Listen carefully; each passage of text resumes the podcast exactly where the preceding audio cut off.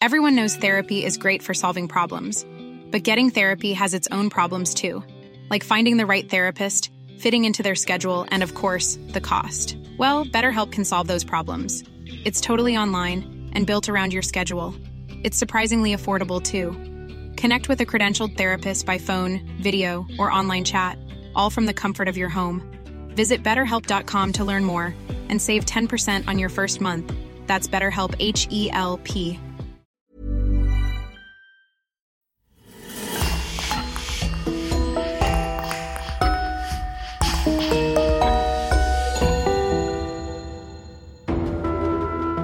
Bonjour et bienvenue pour une nouvelle affaire criminelle. Un grand merci à nos abonnés VIP sur lecoinducrime.com.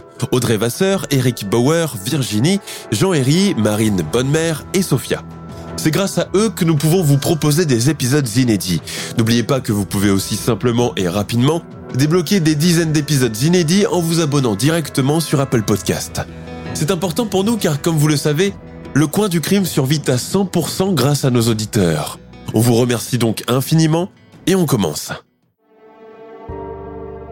C'est l'histoire d'un atoll perdu dans le Pacifique, disputé par les Français, les Anglais et les Mexicains. C'est surtout l'histoire d'une petite colonie de militaires et leurs familles qui pensaient que ce havre de paix tropical était éternel. Mais quand éclate la révolution mexicaine, la vie sur l'îlot ne sera plus jamais la même. Commence alors un vrai cauchemar pour ceux qui y habitent. Je vous propose de découvrir avec moi l'histoire des oubliés de l'île de Clipperton. Cette affaire nous a été proposée par Birdie Ben.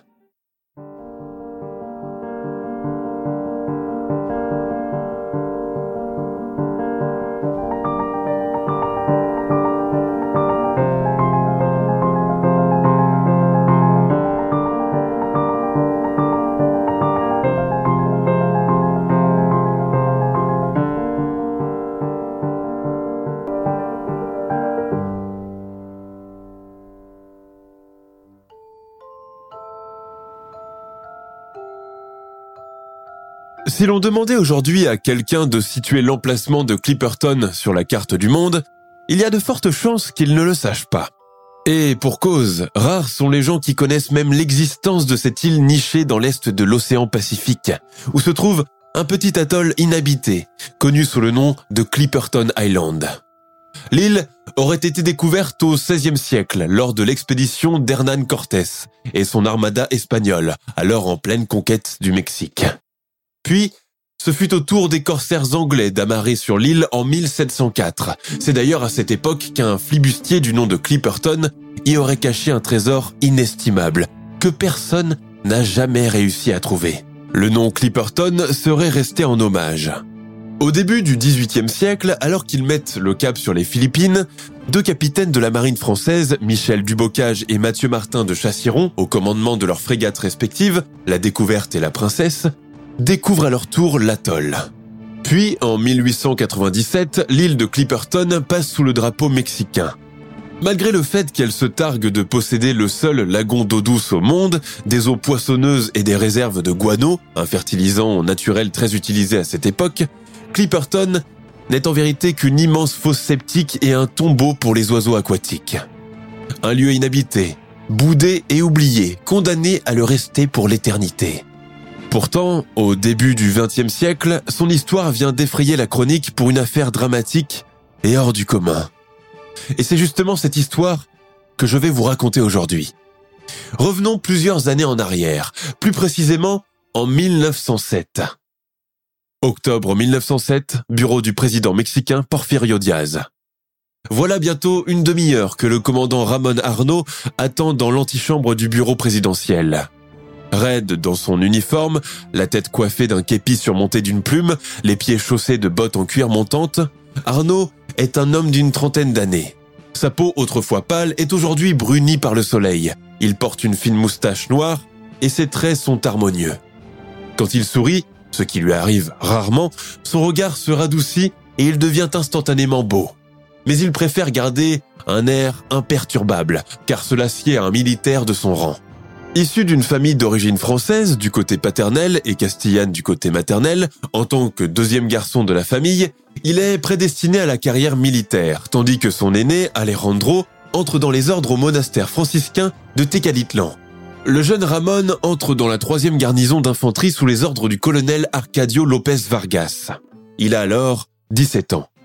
Si la vie de caserne le grise les premiers temps, avec son ambiance virile qui incarne la toute-puissance, le port de l'uniforme et un étalon à dresser et chevaucher pour faire belle impression sur les demoiselles lors des parades militaires, Ramon Arnaud finit par en être dégoûté. Alors que lui et les autres soldats de son détachement reçoivent une permission pour les festivités de Noël, Ramon décide secrètement de déserter en prolongeant les vacances au-delà de la période convenue.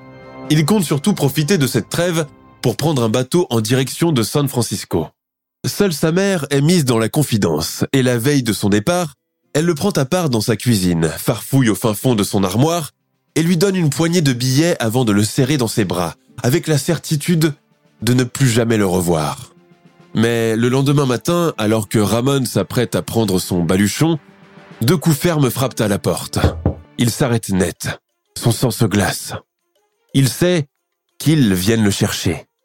Son père ouvre. Sur le seuil, deux soldats de l'infanterie lui font le salut militaire avant de déclarer ⁇ Nous venons chercher Ramon Arnaud Hernandez, déserteur.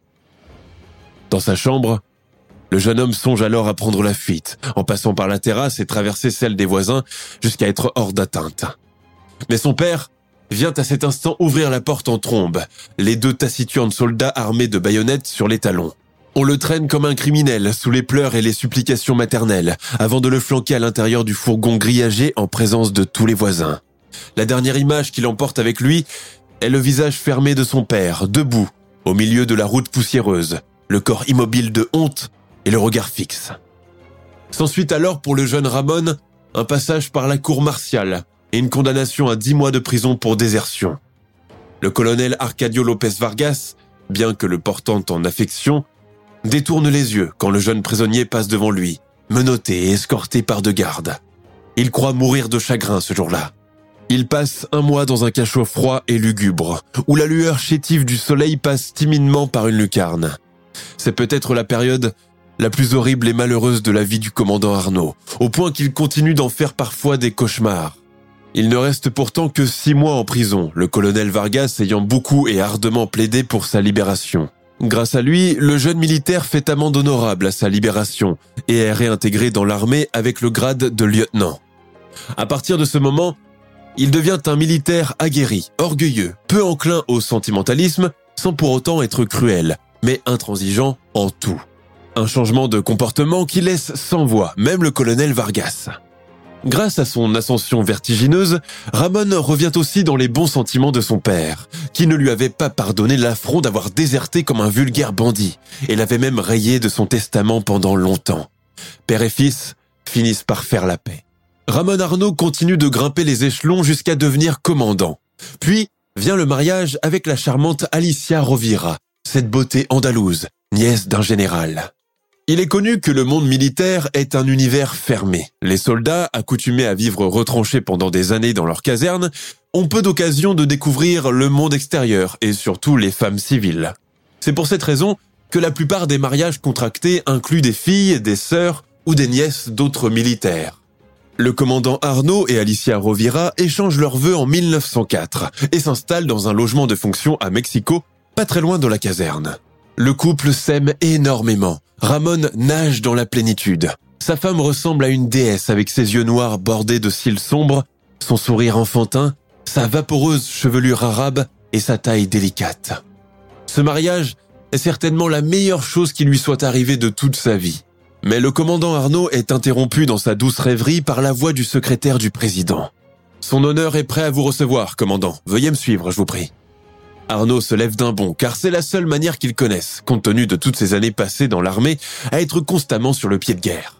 Engoncé dans son uniforme vert à galons dorés, il suit le secrétaire jusqu'à la porte d'un bureau cloisonné. Le secrétaire ouvre doucement la porte et le fait annoncer avant de lui céder le passage. Assis derrière un grand bureau de chêne à bordure dorée, le général président Porfirio Diaz se lève lourdement de son siège. Arnaud porte sa main à son képi et fait un cérémonieux salut militaire. Porfirio Diaz, avec ses cheveux gominés, ses grandes moustaches noires, son léger embonpoint et son costume trois pièces, ressemble davantage à un commerçant qu'au chef de la nation mexicaine. Toutefois, sa raideur, sa voix posée et tonique, sa manière de bomber la poitrine, rappellent son épique passé militaire. Veuillez vous asseoir, commandant, dit-il avant de se rasseoir lui-même. Un silence s'installe. Arnaud en profite pour balayer du regard le bureau présidentiel. Partout, des tapis persans qui ont dû coûter une fortune, des dorures, de lourdes horloges hollandaises surmontées de coucous, des natures mortes du même pays, sans oublier un énorme globe terrestre en bronze posé à l'intérieur d'une vitrine contenant des livres que le président n'a jamais ouverts depuis le début de son mandat. Ce dernier sort une boîte en bois contenant des petits cigarios qu'il tend courtoisement à Arnaud. Le commandant ôte son gant blanc et se sert volontiers. En temps normal, il est friand de tabac turc, mais avec le blocus imposé depuis que l'Empire ottoman est à la dérive, impossible d'en acquérir à un prix raisonnable. Cela lui manque. Il surprend le président en train de tâter ses poches à la recherche de ses allumettes. Arnaud propose alors aussitôt son briquet. Les deux hommes tirent quelques bouffées, puis le chef de la nation entre dans le vif du sujet. Le colonel Arcadio Lopez Vargas est un ancien ami des tranchées, et il vous a chaudement recommandé à moi. À la seule mention de son ancien supérieur hiérarchique, le rouge monte aux joues du commandant qui se confond en remerciements. Le président tire encore deux épaisses bouffées de son cigario cubain, lisse ses imposantes moustaches et dit ⁇ Je vous ai fait venir aujourd'hui, commandant, pour vous confier une mission de la plus grande importance. À l'évocation d'une mission à accomplir, le commandant Arnaud se rengorge et fait un petit signe de la tête pour signifier merci. Porfirio Diaz se lève, se met devant l'une des grandes fenêtres, les mains derrière le dos. Il dit ⁇ Je veux vous confier le gouvernorat de l'île de Clipperton. Je sais que vous êtes apte à mener à bien cette affaire. Clipperton, Clipperton? Que voulez-vous? Les rose beef l'ont appelé ainsi. Porfirio Diaz sonne à cet instant son secrétaire pour lui sortir le globe terrestre de la vitrine. Puis, il le fait tourbillonner sans ménagement avant de pointer son doigt sur un petit point noir entouré d'eau. C'est là, commandant. Arnaud se penche et plisse les yeux pour mieux voir sa future adresse où le président continue de pointer son doigt à la manière d'un professeur de géographie. Le No Man's Land par excellence, l'île de Robinson Crusoe. Le président laisse tomber sa main et la remet derrière son dos il se met à faire les 100 pas tout en continuant. En votre qualité de gouverneur, vous serez amené à régir les affaires administratives de l'île, mais également à être à la tête de l'escadron militaire qui vous accompagnera. Vous serez le symbole du Mexique dans cette partie du monde. Je veux montrer à ces Français et à ces rosebifs si dédaigneux et arrogants de quoi nous sommes capables. Bien, mon général, répond Arnaud en donnant au président son ancienne appellation. Juste après cette entrevue scellée par le port d'un toast et un deuxième cigario, Arnaud fonce directement chez lui porter la nouvelle à son épouse Alicia. Cette dernière, occupée à dessiner un patron pour une nouvelle toilette, laisse tomber sa bobine à aiguille et son morceau de craie. Ma colombe, il va falloir que tu commences à ranger nos affaires. Nous partirons dans deux semaines si les conditions atmosphériques le permettent. Deux semaines plus tard, Acapulco. Il fait un temps clair et chaud en cette fin du mois d'octobre 1907. La frégate Almirante Juan de Borbonne est déjà au mouillage et son embarcadère déroulé. Le commandant Arnaud et son épouse viennent à peine de descendre d'une voiture qu'ils ont prise au chemin de fer. Et tandis qu'Alicia époussette délicatement sa toilette crème et déploie son ombrelle en dentelle, le commandant lisse les plis de son uniforme cintré et galonné, et passe son mouchoir sur ses bottes, pourtant cirées à deux reprises quand ils étaient encore dans le train. Il est du genre maniaque. Leurs bagages sont composés de quatre malles de vêtements et cinq caisses en bois renfermant de la vaisselle, le lit nuptial en pièces détachées, quelques tableaux, une armoire et du matériel à chevaux. Au départ pour Clipperton, situé à environ 1300 km des côtes mexicaines, le président envoie également une dizaine de soldats et leurs familles sous le commandement d'Arnaud pour y revendiquer la souveraineté du Mexique. Pour renflouer les caisses de l'État, le gouvernement mexicain a, par ailleurs, donné à la Pacific Island Company, une société britannique, le droit exclusif de l'exploitation du gisement de guano. C'est un engrais naturel formé à partir de fientes d'oiseaux marins, réputé pour sa grande concentration en composés azotés. Le couple Arnaud, en sa qualité de protégé du président, est accueilli honorablement par le capitaine de la frégate, Fernando Garcia Lund. Pêle-mêle commencent à arriver les militaires de seconde zone et leurs familles, ceux qui se sont portés volontaires pour aller peupler l'atoll et qui n'ont jamais encore pris le bateau de leur vie. Le commandant Arnaud vient saluer tout le monde, sans qui des titres des uns et des autres bien qu'ayant sous les yeux une liste avec tous les patronymes et les états civils de chacun. L'embarcation commence vers 13 heures. 40 minutes plus tard, la frégate largue ses amarres et quitte le port d'Acapulco. Debout sur la proue, les passagers voient s'éloigner graduellement les côtes du pays. Certains restent nostalgiquement accoudés à la rampe, déjà bouleversés, tandis que d'autres ont le regard tourné vers l'avenir.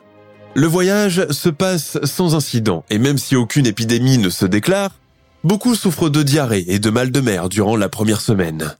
Tandis que le couple Arnaud se voit concéder une cabine juste à côté de celle du capitaine Lund Garcia, les autres militaires et leurs familles doivent se contenter d'une espèce de dortoir où l'intimité fait horriblement défaut, où les pots de chambre pleins d'urine se déversent sur le plancher à chaque mouvement du navire, et où les jupons, les langes pour bébé et les pantalons sèchent sur un étendoir de fortune battu par le vent marin. La nuit, allongé sur le lit, le couple Arnaud discute de sa future vie le commandant joue avec le ruban blanc de la chemise de nuit de sa femme. Cette dernière, à mesure qu'ils s'approchent de leur destination, commence à avoir des appréhensions. Quel climat fera-t-il là-bas? Est-ce qu'il y aura des animaux sauvages? Pire, des tribus cannibales?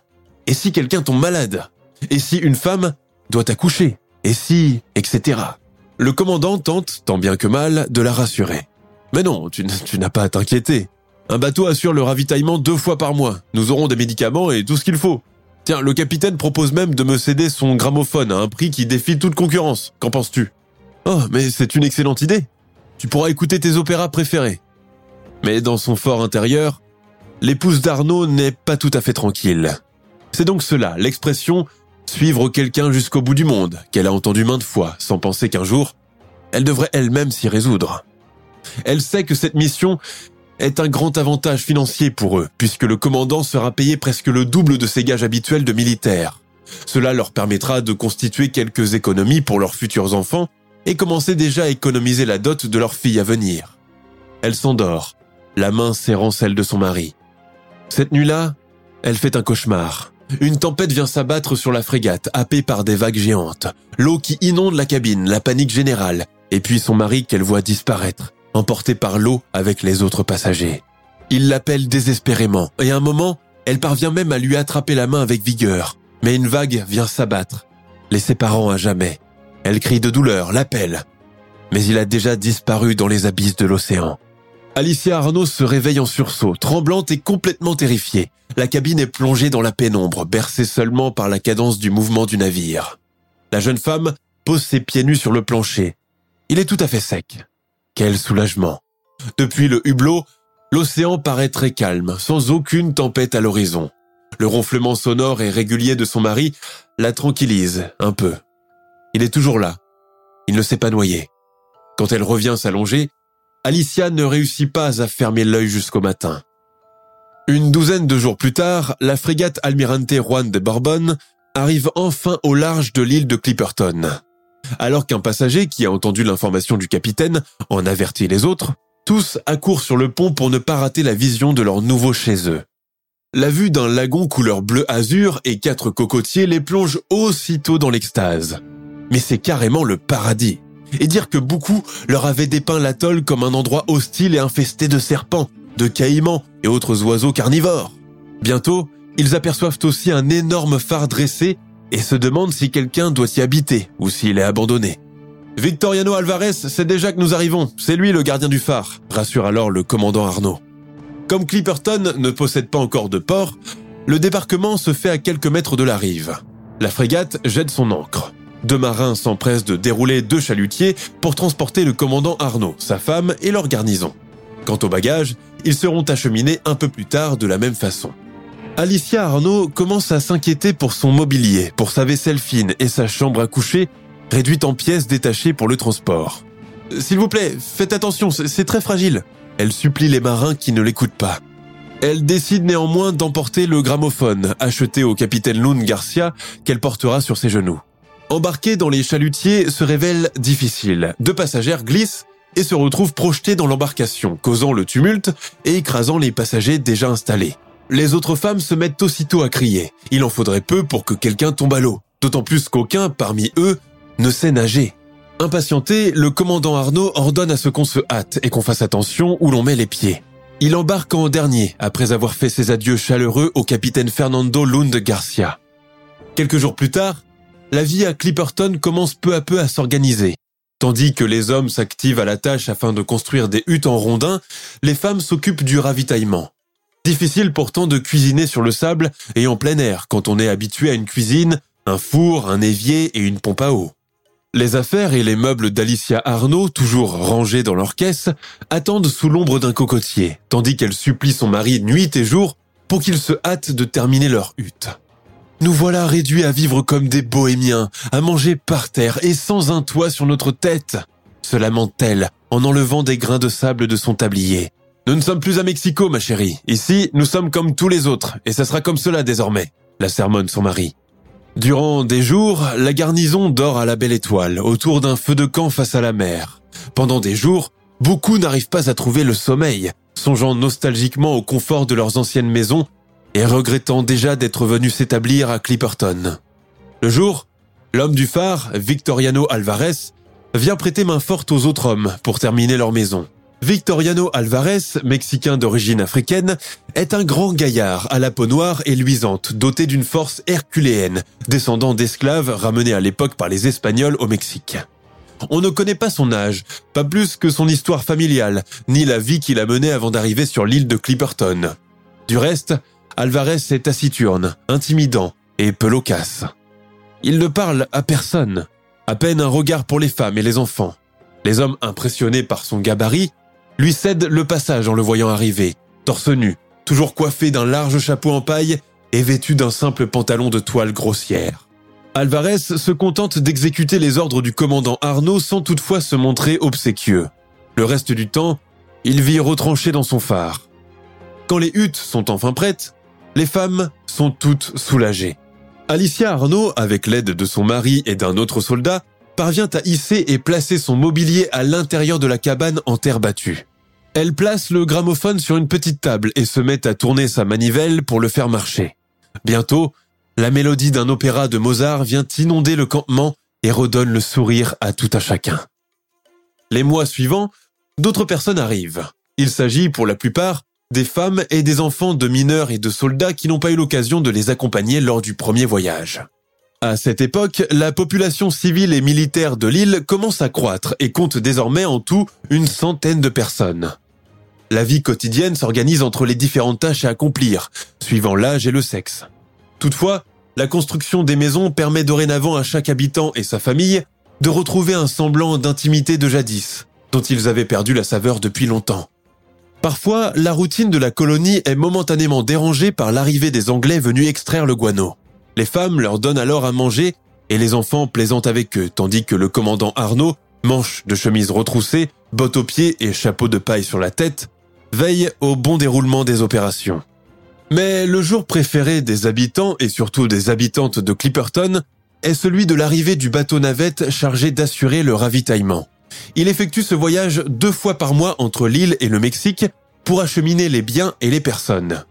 Des caisses contenant pommes de terre, poivrons, fromage, thé, café, sucre, farine, maïs, viande et poissons sont alors débarqués pour la plus grande joie de tous. C'est aussi l'occasion d'envoyer son courrier et réceptionner des colis et des journaux, même avec plusieurs semaines de retard. Certaines femmes en profitent aussi pour commander des patrons de couture, du parfum, du savon et des tonics. Un jour, en feuilletant le journal, le commandant Arnaud tombe sur cette terrible nouvelle. La Pacific Island Company a fait faillite, dit-il tout haut, complètement interloqué. Arnaud devient blême. Si l'entreprise a fait faillite, cela entraînera la chute de la valeur du guano au niveau mondial. Or, les caisses mexicaines dépendent beaucoup de cette marchandise. Nous sommes alors en 1910. La nouvelle se propage et inquiète dans la colonie. Tandis que certains songent déjà à rentrer sur le continent, d'autres restent indécis, incapables de prendre une décision. Le commandant tente tant bien que mal d'apaiser les esprits, puis décide de sévir. Moi, commandant Ramon Arnaud, en ma qualité de gouverneur de l'île de Clipperton, décide que nous resterons ici, quoi qu'il advienne. Nous avons été chargés d'une mission et fuir à la première difficulté est lâche et déshonorable, déclare-t-il avec fermeté devant l'assemblée des colons. Sauver sa vie devient une question d'honneur et de déshonneur. Le commandant n'en dira pas plus. Les autres soldats et leurs familles, malgré l'incertitude de leur destin, décident pourtant de rester sur place et de lui obéir. Ils ignorent alors que le commandant, poussé par son orgueil, ne va pas cesser à partir de ce moment de collectionner les erreurs. Entre-temps, au Mexique, la révolution et la guerre civile se préparent dans les coulisses sous l'égide de Pancho Villa et Emiliano Zapata. Mais cela, personne ne le sait encore à Clipperton. Les deux leaders de la révolte projettent de renverser le président Porfirio Diaz. Et ils réussissent, ralliant sans peine le petit peuple opprimé à leur cause. La guerre éclate et le président est obligé d'abdiquer. Il embarque donc pour la France, où il décède quelques années plus tard, laissant son pays dans le chaos. Dans cette pagaille générale, l'île de Clipperton et ses habitants sont tout simplement oubliés. Le bateau qui assurait le transport des vivres ne vient plus mouiller sur les rivages de l'atoll. Le commandant Arnaud, gagné par l'inquiétude, désespère d'avoir des nouvelles. C'est par le biais d'un navire espagnol qu'il apprend ce qui se trame actuellement dans son pays et la fuite du président en France. Le capitaine de ce navire propose alors de les rapatrier, mais le commandant Arnaud refuse, voulant recevoir l'ordre d'en haut pour prendre une décision. On leur laisse cependant un petit chalutier, au cas où, entre guillemets, qu'il accepte à contre-coeur. Les semaines passent, et avec elles, les vivres commencent à s'amenuiser. Le commandant Arnaud n'a d'autre choix que d'avoir recours au rationnement pour pouvoir faire tenir sa colonie en attendant des jours meilleurs. Mais pour combien de temps encore? À cause de la situation politique incertaine au Mexique, la navette qui assurait l'approvisionnement de Clipperton deux fois par mois a arrêté toute activité. Les Clippertoniens privés partiellement de nourriture, les têtes commencent à s'échauffer, la tension a monté. Il ne se passe pas un jour sans qu'une querelle éclate entre les membres de la colonie pour une raison ou pour une autre. Les relations très cordiales qu'ils entretenaient jusqu'ici ne sont plus qu'un lointain souvenir. Secrètement, beaucoup en veulent au têtu et intransigeant commandant qu'ils tiennent responsable de leur malheur. Pourquoi refuser l'aide des navires? Que signifie cette fierté mal placée? Et puis, un jour d'été 1914, un bâtiment américain, l'USS Cleveland, arrive aux abords de l'île où flotte fièrement le drapeau mexicain. Voyant l'état de délabrement et l'ombre de la famine planer sur les habitants, le capitaine veut leur porter secours. Il propose alors au commandant Arnaud d'évacuer la population et de monter à bord. Impossible, j'attends des ordres, nous n'irons nulle part, dit-il en levant le menton. Le capitaine de l'USS Cleveland, comprenant qu'il est impossible de discuter avec un homme de cette trempe, décide de repartir sans eux. Les mois passent. Les réserves de nourriture sont à présent épuisées. Afin de pouvoir survivre, les militaires reconvertis en chasseurs et leurs femmes en poseuses de pièges traquent les oiseaux marins et volent leurs œufs. Parfois, ils pêchent aussi du poisson et complètent ce régime frugal par des fruits exotiques. Bien sûr, ces denrées ne se trouvent pas en abondance et bientôt, les adultes surtout, commencent à souffrir de carences alimentaires importantes, tout particulièrement de vitamine C. Le scorbut se déclare alors avec ses symptômes effroyables. Fièvre, hémorragie interne, troubles gingivaux. Jour après jour, les morts commencent à se succéder sur l'île. Pour éviter que les crabes ne dévorent les dépouilles, on les enterre en profondeur. La vie à Clipperton se transforme en cauchemar. Le son du gramophone ne vient plus égayer les journées. L'instinct primaire de l'homme, se nourrir, devient l'obsession de tous. Une nuit, alors que le couple Arnaud est allongé sur son lit en fixant le plafond de terre battue, le commandant dit comme une sentence ⁇ Nous partons dans une semaine ⁇ Sa femme, habituellement si loquace, n'a plus de force de répliquer et se contente de répondre ⁇ avant de se retourner sur le côté. Le matin même, elle découvre qu'elle est enceinte. Le lendemain. Mais le chalutier n'est pas suffisant pour embarquer tout le monde jusqu'à Salina Cruz. Et quel vivre emporterons-nous? Les réserves sont à sec. Nous partirons tout de même, s'insurge le commandant Arnaud. Le chalutier, généreusement cédé par le navire espagnol, est effectivement insuffisant pour transporter la vingtaine de personnes de la colonie. On décide de l'essayer. À peine huit individus peuvent y tenir, et très serrés. On se mettra les uns sur les autres, tant pis. Ceux qui ont des enfants les tiendront sur les genoux. Interdiction formelle d'emporter des bagages. Aboie le commandant au milieu du tumulte des voix. Quelques jours plus tard, alors que la date butoir approche et que l'inquiétude grandit, le capitaine Arnaud aperçoit un navire au loin. Il est tellement sûr de lui qu'il demande à trois des hommes restants et affaiblis d'amarrer le chalutier et d'aller à sa rencontre. C'est un cadeau du Seigneur. Il a entendu nos prières. Malgré le mauvais temps et la mer très agitée, le commandant s'obstine et ordonne qu'on mette le chalutier à l'eau. Il embarque en compagnie des militaires qui commencent à ramer. Les femmes et les enfants, groupés sur le rivage, les voient partir. Mais pourquoi ne voit-elle pas le navire dont parle le commandant? Après avoir ramé pendant une vingtaine de minutes, les hommes doivent bien se rendre à l'évidence. Le commandant est en proie à une hallucination et il n'y a aucun navire. Mais Arnaud, devenu comme fou, persiste et veut que les hommes continuent à ramer. Ils tentent de le raisonner et vont jusqu'à lui retirer son arme de la main pour éviter qu'un malheur se produise. À présent, ils n'ont pas d'autre choix que de rebrousser chemin au milieu de cet océan hostile qui menace de les renverser à tout moment. La petite embarcation tangue dangereusement et les hommes, qui ne rament plus désormais, se raccrochent désespérément au bord, le regard agrandi par la peur. Les vagues sont tellement hautes qu'il leur est impossible d'apercevoir la côte. Pourquoi vous avez arrêté de ramer? aboie le commandant. Ça ne sert plus à rien, commandant hurle l'un des hommes. À ce moment arrive une vague plus grande que les autres qui renverse instantanément la baleinière et ses occupants. De l'autre côté, toujours debout sur le rivage, les mains en éventail sur les yeux, les femmes tentent désespérément de ne pas perdre les hommes de vue. Mais la mer, devenue houleuse, ne permet plus une vision claire. Je n'arrive plus à les voir, s'exclame affolée Asuncion Echeverria. Moi non plus, répond une autre femme. Alors, elles se mettent à crier leur nom à l'unisson, le visage blême, avant de finalement comprendre qu'il est déjà trop tard. Les corps sans vie du commandant Arnaud et ses hommes ne seront retrouvés que cinq jours plus tard, rejetés par la mer. Les femmes, désormais seules sur l'île, doivent faire face à une autre catastrophe. En début d'après-midi, un cyclone se déclare au large de Clipperton. Tout le monde se précipite et va trouver refuge dans la hutte du couple Arnaud. Pour couronner le tout, Alicia est prise de contraction. Devenue veuve depuis à peine quelques heures, assistée par les autres femmes, elle accouche difficilement d'un petit garçon chétif qu'elle prénomme Ramon Angel. Le lendemain, quand les rescapés sortent de la maison, elle découvre leur colonie entièrement rasée par le passage du cyclone. Les voilà seuls au monde, sans mari, sans chalutier pour fuir, sans vivre ne leur reste plus que la mort. Elles ne sont plus en tout que cinq femmes. Alicia Arnaud, Altagracia Quiroz, Tirza Rondon, Rosa Nava et Asuncion Echeverria. Les enfants, quant à eux, sont au nombre de huit, en plus du nouveau-né. Si elles ont conscience que leurs chances de survie sont faibles, elles ne veulent pourtant pas abandonner. Quelques jours plus tard, alors qu'Alicia se remet à peine de son accouchement et que les autres remettent un peu d'ordre dans la pagaille laissée par la catastrophe, elle voit arriver au loin la silhouette de Victoriano Alvarez, le gardien du phare.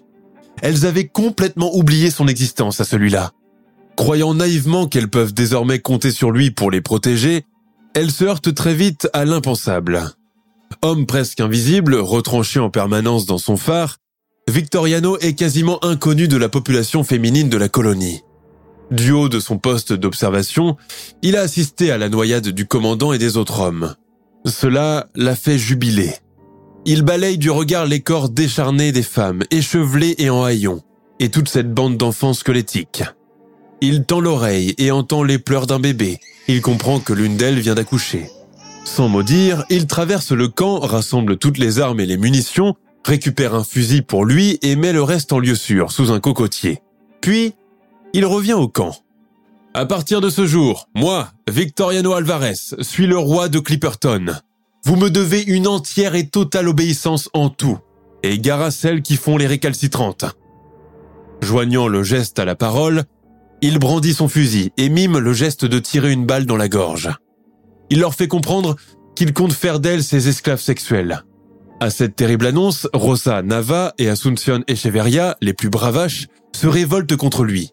Pour les punir, le nouveau roi de Clipperton les viole sous le regard tétanisé des autres femmes et enfants. Puis, il les abat avec son fusil. À partir de ce moment, la terreur s'installe et dure plusieurs mois. Cependant, le roi Alvarez a conscience que son règne, entre guillemets, ne tient que jusqu'au passage du prochain bateau. Alors, il profite de sa toute-puissance de roi de pacotille pour assouvir ses désirs les plus vils. Son règne horrifiant dure bien un an entre 1916 et 1917. Pendant ce temps, les trois femmes restantes et les huit enfants, bien que souffrant constamment de la faim, restent solidaires entre eux, se partageant équitablement la moindre denrée qui leur tombe sous la main quand le roi tyrannique le décide. Noix de coco, poissons, insectes comestibles, etc. Le 18 juillet 1917, Victoriano décide de s'en prendre à Alicia Arnaud, qu'il n'a pas encore eu l'occasion d'abuser sexuellement. Il lui fixe un rendez-vous et lui ordonne de le rejoindre au phare. Tirza Randon, violée à plusieurs reprises et battue constamment par le despote, décide de lui tendre un guet-apens pour se débarrasser de lui. Elle fait part de son plan aux autres femmes et leur demande de ne rien dire aux enfants. Le jour du rendez-vous, elle accompagne Alicia Arnaud et le fils de cette dernière chez le roi Victoriano. Tous les trois pénètrent dans le phare et trouvent Victoriano accroupi par terre, en train de griller un albatros. Que vient-elle faire ici, celle-là? Oust Du balai Je ne veux pas te voir ici aboie-t-il d'une voix de stentor à l'adresse de Randon. Mais cette dernière ne veut pas faire marche arrière, maintenant qu'elle est si proche du but. Au signal d'Alicia Arnaud, elle s'empare d'un marteau et fonce tout droit sur l'homme. Le marteau le blesse au crâne. Il se met à hurler de douleur, à l'injurier violemment. Les choses s'accélèrent. Tirza, incapable de s'arrêter, continue de frapper le bourreau avec son marteau. Le sang gicle. Affaibli, il n'a plus de force pour la repousser. Du haut de son mètre 90 et de tous ses kilos de muscles, il s'effondre sur le sol battu, à l'instar d'un taureau. Alicia prend la main de son fils et tire son ami vers elle, mais cette dernière n'en a pas encore fini avec le roi de Clipperton. Elle se saisit d'un couteau posé là et se met à le poignarder, incapable d'apaiser sa colère, malgré les supplications d'Alicia pour qu'elle s'en aille. Ce n'est qu'au bout d'un certain moment que Tirza consent enfin à laisser tomber son arme, échevelée, les yeux fous, et couverte de sang de la tête aux pieds. Allons-nous-en, Tirza, c'est fini. Il ne reviendra plus jamais, je te le promets, la supplie Alicia Arnaud en pleurant sur son épaule. Alors que les deux amis quittent ce phare de malheur sans se retourner et s'engagent sur le sentier pour rentrer au campement, Arnaud Junior se met à crier en pointant le doigt vers le rivage. Regarde maman, là-bas, un navire Et il a raison, il s'agit de l'USS Yorktown, navire de guerre américain qui sillonne les eaux d'Amérique du Sud à la quête de sous-marins allemands. Alicia Arnaud tire au fusil pour l'alerter, tandis que son fils se met à faire de grands gestes. Ils sont repérés. Pour le leur faire comprendre, le navire tire une fusée de détresse. Le bâtiment exécute un tour d'horizon de l'atoll, s'assure qu'il n'y a pas de danger et décide d'envoyer une barque pour sauver les femmes et les enfants prisonniers du campement. Mais la mer est agitée et la barque rebrousse chemin. Alicia, Tirza et Altagracia sont alors prises de panique, pensant à tort que le navire a changé d'avis. Mais l'USS Yorktown fait une deuxième tentative, qui se révèle être la bonne cette fois-ci. Les Américains font le décompte. Il y a là trois femmes et huit enfants, tous souffrant de sous-alimentation et de graves traumatismes. Les rescapés racontent à leurs sauveurs tout ce qui leur est arrivé et les conduisent au phare où gît la dépouille ensanglantée de Victoriano Alvarez, ex-roi autoproclamé de Clipperton et violeur en série. Le navire embarque l'ensemble des femmes et enfants. Le cadavre d'Alvarez, lui, est livré au crabe. Le lieutenant Kerr et le capitaine Peril de l'USS Yorktown recueillent les témoignages horribles des trois femmes encore sous le choc. Elles n'ont omis aucun détail. Ils en font un rapport. Pendant près de 20 ans, les deux Américains ont gardé le silence sur le crime de Victoriano Alvarez pour épargner à Tirza Randon un jugement pénal. Pour sauver les rescapés et leurs enfants, le bâtiment de guerre américain avait tout bonnement laissé tomber sa mission de traque de sous-marins ennemis pour mettre le cap sur le port de Salina Cruz au Mexique, où les attendaient les familles prévenues par radio. Beaucoup d'entre elles pensaient que leurs enfants étaient déjà morts. Alicia Rovira, accompagnée de son fils, a retrouvé son père, Tirza Randon, sa mère et ses sœurs, et Altagracia Quiroz, ses tantes. Les enfants, tous orphelins, ont été confiés à des familles d'accueil. Les trois femmes, bien qu'âgées entre 19 et 29 ans, paraissent vieilles de plusieurs années à cause des conditions horribles et terrifiantes dans lesquelles elles ont vécu pendant les trois dernières années à Clipperton, entre privation, famine et agression sexuelle à la chaîne. Alicia Arnaud, la veuve du commandant, paraît avoir la cinquantaine, alors qu'en réalité, elle en a à peine trente. Autrefois si coquette et délicate, elle a désormais le regard éteint, la peau tannée, le visage parseminé de rides et de cheveux blancs. Sa dentition est aussi celle d'une vieille femme.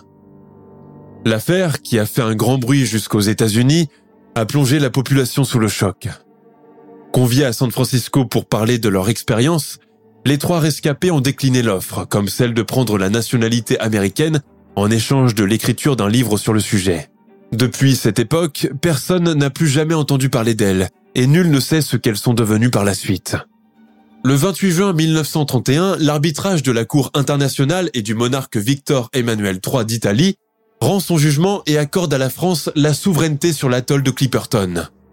Même si, de nos jours, il arrive qu'une fois tous les trois ans, un bâtiment de la marine française y accoste pour quelques heures avant de reprendre le large, l'isolement de l'île et ses conditions de vie difficiles en ont fait une destination touristique improbable.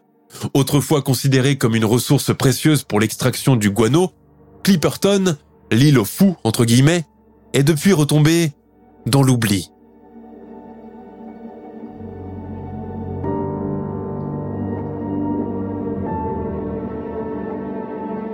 Nous sommes à la fin de notre émission du jour. N'hésitez pas à écouter les autres émissions du podcast et à prendre 5 secondes pour nous laisser un 5 étoiles sur iTunes. C'est vraiment très important pour nous. Vous pouvez aussi vous abonner pour ne pas rater les prochains épisodes et nous suivre sur Facebook pour nous en proposer de nouveaux. Merci et à bientôt.